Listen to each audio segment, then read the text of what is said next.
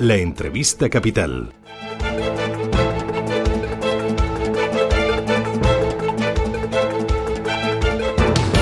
La Fundación de Estudios de Economía Aplicada, FEDEA, ha elaborado un documento sobre la solvencia empresarial y el derecho concursal. En ese documento apuesta por introducir un filtro más rápido para saber qué empresas son viables y cuáles no son viables y de esta manera actuar de una manera diferenciada según los casos, según las que sean y las que no sean viables.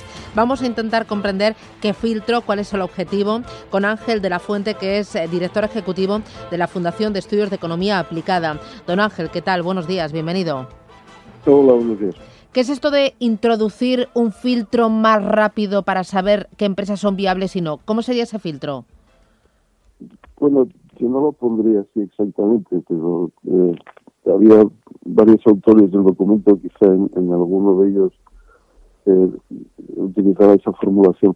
Lo, que sí habría que hacer es eh, o sea, el, procedimiento concursal español, básicamente, eh, cuando se llega ahí, la mayor parte de las empresas, pues, acaban cerrando, ¿no? O sea, es casi siempre un proceso de liquidación. Entonces, lo que hay que potenciar es eh, la, parte preconcursal de, del, del derecho, de manera que las empresas tengan una oportunidad y unos mecanismos más ágiles, más, más flexibles de intentar reestructurar Luego, si se ve que esa reestructuración no es posible, pues entonces ya sí ir a, una liquidación lo más rápida posible. O sea, no estoy seguro de que sea factible eh, un filtro rápido que nos diga sin duda ninguna si una empresa es viable o no.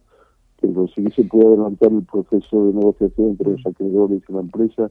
Ahí eh, eso es en esencia el filtro y si eso no funciona, si los acreedores de la empresa son incapaces de, ponerse de acuerdo o no ven factible la reestructuración que se propone, pues entonces acelerar el, el, proceso de liquidación. Claro, a ver si lo he entendido bien. Es antes de llegar a la intervención de la justicia, llegar a una negociación extrajudicial para, eh, para evitar llegar a ese último punto, porque ahí es donde ya, eh, hasta luego Lucas, eh, cierran chimpún bueno, no, siempre, no todas, pero la mayor parte sí.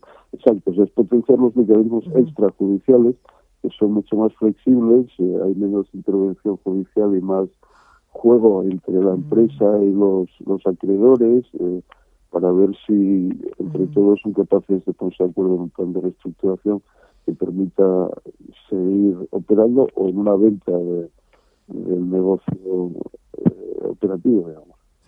Eh, ¿Y ustedes creen que esta solución es eh, realista, que realmente el Ejecutivo eh, podría ponerla en marcha para evitar un mayor destrozo empresarial por esta pandemia?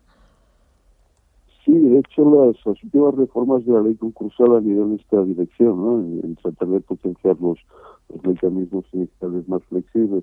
En el documento se hablaba también de la, de la posibilidad de introducir cambios posiblemente temporales que, que faciliten la respuesta al COVID. Eh, algunas de las posibilidades que estábamos barajando pues, pasaban por eliminar o reducir los, los privilegios de los acreedores públicos, de manera que, haya más espacio para, reestructurar, intentar acelerar los procesos, quitar algunos trámites o cosas que faciliten la, a consecución de acuerdos.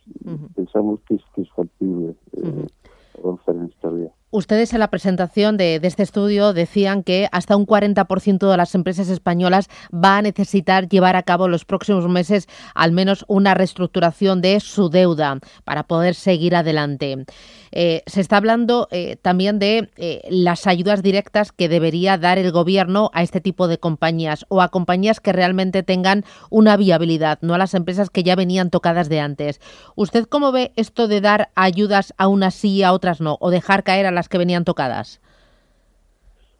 Bueno, o sea, vamos a tener eficiencia, ¿no? El presupuesto es limitado y esto pues hay que pagarlo, entonces eh, idealmente nos gustaría restringir las ayudas a los sitios donde son necesarias y, y funcionan o pueden funcionar. Por lo tanto, no a las empresas que no las necesitan y no a las empresas para las que ya llegan tarde y concentrarlas en las empresas que se pueden salvar si, si las reciben. Esto es mucho más fácil de decir que de hacer, ¿no? Eh, eh, seleccionar a unas y otras, pero al principio el criterio es, es lógico, el criterio de eficiencia dada la, la escasez de, de recursos. Entonces, ¿cómo se hace? Bueno, pues hay una parte, eh, por ejemplo, que ya se intentó hacer desde el principio, ¿no? Las, la concesión de los créditos ICO, pues eh, se restringía a empresas que no tuvieran que no estuvieran ya en concurso o, o, situaciones similares y un filtro un filtro de, por los propios bancos de, de, ver qué empresas están en condiciones de, de seguir. Esto se puede eh, seguir haciendo y también se puede intentar que pues buscar mecanismos que ayuden a, que las empresas se seleccionen. Por ejemplo una cosa que también de paso reduciría los costes de las ayudas es que sean ayudas retornables no o sea que si si la empresa vuelve a beneficios, pues que devuelva esa ayuda. Esto reduce el incentivo a pedirla si no la, si no la necesitas, por ejemplo. ¿Han calculado ustedes cuántas empresas van a caer, van a echar el cierre en esta crisis? No, o sea, hay informes eh, de la OCDE, del Banco de España, que intentan eso, poner números eh, en esta dirección. ¿no? El dato que daba antes de un 40% de empresas que que necesitan de alguna manera, aunque sea ligera, reestructurar la deuda o los pagos de intereses, pues viene de ahí. Y en esos mismos estudios pues se calcula que creo que era en torno a un tercio de esas, o sea, un tercio del 40%, pues tendrían problemas más serios y la mitad más o menos, dependiendo de las hipótesis sobre la duración de la crisis, pues podrían llegar a, cerrar. sí que hay algunos estudios que dan que dan estimaciones de, la posible magnitud del problema y en general apuntan a un número muy elevado de empresas que no tienen algún tipo de dificultad financiera y a un número grande, pero grande por supuesto, de empresas que podrían llegar a, que. Don Ángel, ¿cómo calificaría usted eh, las ayudas y lo que ha hecho el gobierno hasta ahora durante la pandemia? El tema de los ERTES, de los ICO, eh, ahora también algunas que pueden acudir a la SEPI. ¿Cómo lo calificaría? Bueno, en general positivamente. se ha respondido intentando eh, ayudar tanto a los trabajadores como a las empresas y a las familias vulnerables a, a, parar el golpe, a, sobrevivir a la, crisis. Quizá lo, que están tardando más es en, pasar de esa etapa de protección a una etapa más complicada en la que vas empujando a las empresas a la, a la vuelta y vas haciendo a la vuelta a la actividad y la vuelta al mercado, dejar que, que se reestructuren las que lo necesitan. Hay empresas, un poco la, idea del gobierno parece ser que, intentar que todas las empresas y todo el mundo, toda la plantilla, pues se vuelva a su nivel inicial, ¿no? Y esto no va a ser posible. O sea, hay empresas que se enfrentan a circunstancias diferentes de las que había hace unos meses y seguramente no todas ellas van a ser capaces de recuperar todas sus plantillas y, y, el gobierno pues no está ayudando en este sentido. hay restricciones al despido y, y, por otra parte hay una falta de ayudas directas. O sea que la reacción inicial bien, después el paso siguiente de, adaptación y de unas ayudas que ya vayan encaminando hacia la reactivación, pues quizá, quizá menos bien.